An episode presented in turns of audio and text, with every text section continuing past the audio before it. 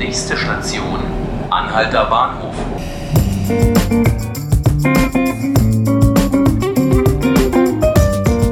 Herzlich willkommen zu 5 Minuten Berlin, dem Podcast des Tagesspiegels.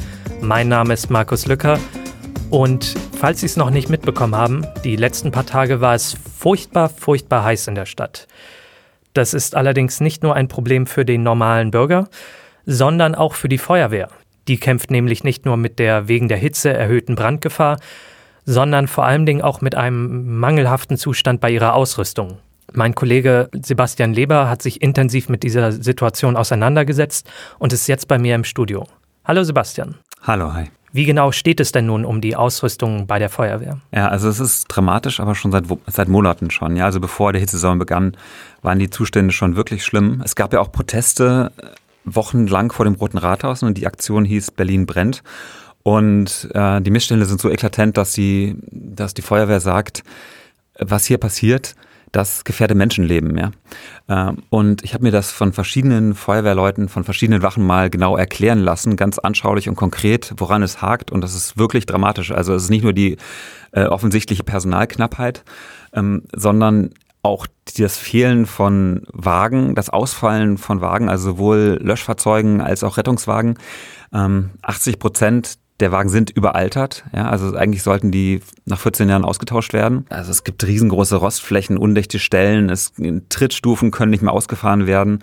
Ähm, inzwischen lassen sich bei vielen Wagen nicht mehr alle Türen verriegeln. Das führt dazu, dass Rettungswagen im Einsatz oft beklaut werden. Ja, also wenn die kurz weg sind und den Patienten aufsammeln oder im Krankenhaus abgeben, werden dann Wertgegenstände aus den Rettungswagen geklaut. Ja, so, so eklatant ist das. Was war denn so bei deiner Recherche die Problemstelle, wo du gemerkt hast, hier geht es wirklich konkret um Menschenleben, um einzelne Minuten, die möglicherweise fehlen könnten?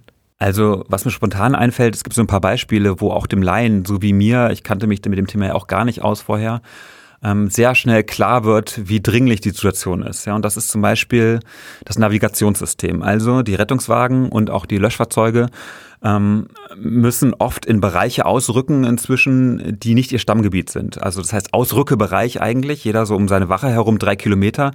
Die äh, Region kennt man, die Straßenzüge. Aber wegen der Personalknappheit und weil viele Wagen einfach in der Reparatur sind oder gar nicht mehr funktionieren, müssen immer mehr Teams aus anderen Wachen hinzugerufen werden. Das heißt, die müssen erstmal eine Strecke zurücklegen, bis sie überhaupt da sind. Und diese Gebiete kennen sie dann oft nicht so auswendig wie ihre eigenen. Und dafür gibt es Navigationssysteme, also Navis, so wie wir es auch benutzen beim Autofahren. Ja. Aber die Feuerwehrleute hier dürfen nicht ihre privaten Navis benutzen, sowas wie Google zum Beispiel, weil das ist datenschutzrechtlich nicht äh, möglich. Da würden sensible Daten weitergegeben werden an den Konzern. Die müssen ihr Feuerwehr-Navigationssystem nutzen.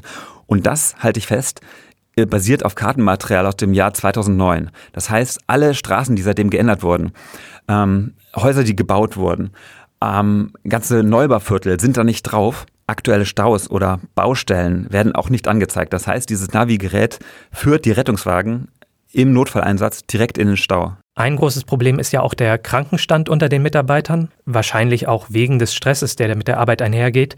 Nun soll ja das allgemeine Arbeitspensum von 48 Stunden auf 44 Stunden pro Woche reduziert werden. Ist das ein guter Ansatz? Also erstmal klingt es natürlich ganz gut. Man muss wissen, dass die Feuerwehr in Berlin deutschlandweit die am schlechtesten bezahlteste ist. Ja? Die verdienen am wenigsten. Und diese Senkung um vier Stunden auf jetzt 44 Stunden ähm, klingt erstmal gut, weil das ist dann indirekte Gehaltserhöhung um 8 Prozent. Okay, das ist sicherlich fair. Wahrscheinlich hätten sie mehr verdient. Ähm, das führt aber eben auch dazu, dass von 3000 500 Feuerwehrmännern in Berlin ähm, jeweils vier Stunden pro Woche fehlen. Ja, das heißt, es ist weniger Personal da. Sie versuchen das mit einem neuen Einsatzkonzept ab ähm, 1.9.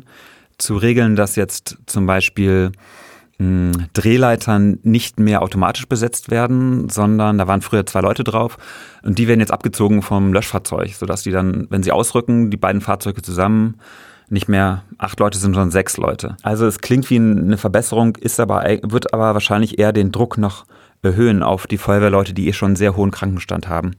Jeder Feuerwehrmann in Berlin hat im Durchschnitt letztes Jahr 48 Tage gefehlt wegen Krankheit. Und dann ist dann natürlich noch die Geldfrage. Also wie hohe Finanzmittel sind nötig, um diese Ausrüstungszustände zu verbessern? Ja, also der Landesfeuerwehrverband und auch die Gewerkschaften und die ähm, Protestler von der Aktion Berlin brennt, die fordern eben massive Investitionen, 100 Millionen Euro Soforthilfe. Ähm, der Senat lehnt das ab. Ähm, aber man muss dazu wissen, selbst wenn jetzt eine große Summe frei würde, um neue Löschfahrzeuge zu kaufen, würde es trotzdem ungefähr zwei Jahre dauern, bis die dann bestellt und dann auch ausgeliefert werden. Ja, das sind ja Spezialfahrzeuge, die kann man nicht einfach so im, beim nächsten Autohändler kaufen. Äh, also das Problem wird sich nicht mit einfachen Lösungen lösen lassen. Na, dann hoffen wir mal, dass sich zumindest die Temperaturen ein bisschen in den kommenden Tagen abkühlen, damit das Brandrisiko nicht mehr so hoch ist. Ich danke dir auf jeden Fall schon mal sehr für deine Einschätzung, Sebastian. Ja, danke dir. Das war 5 Minuten Berlin, der Podcast des Tagesspiegels. Mein Name ist Markus Lücker. Falls Sie unsere nächste Folge nicht verpassen wollen, Sie können uns gerne abonnieren auf Spotify und iTunes. Ich danke Ihnen auf jeden Fall vielmals fürs Zuhören und wünsche Ihnen noch einen schönen Tag.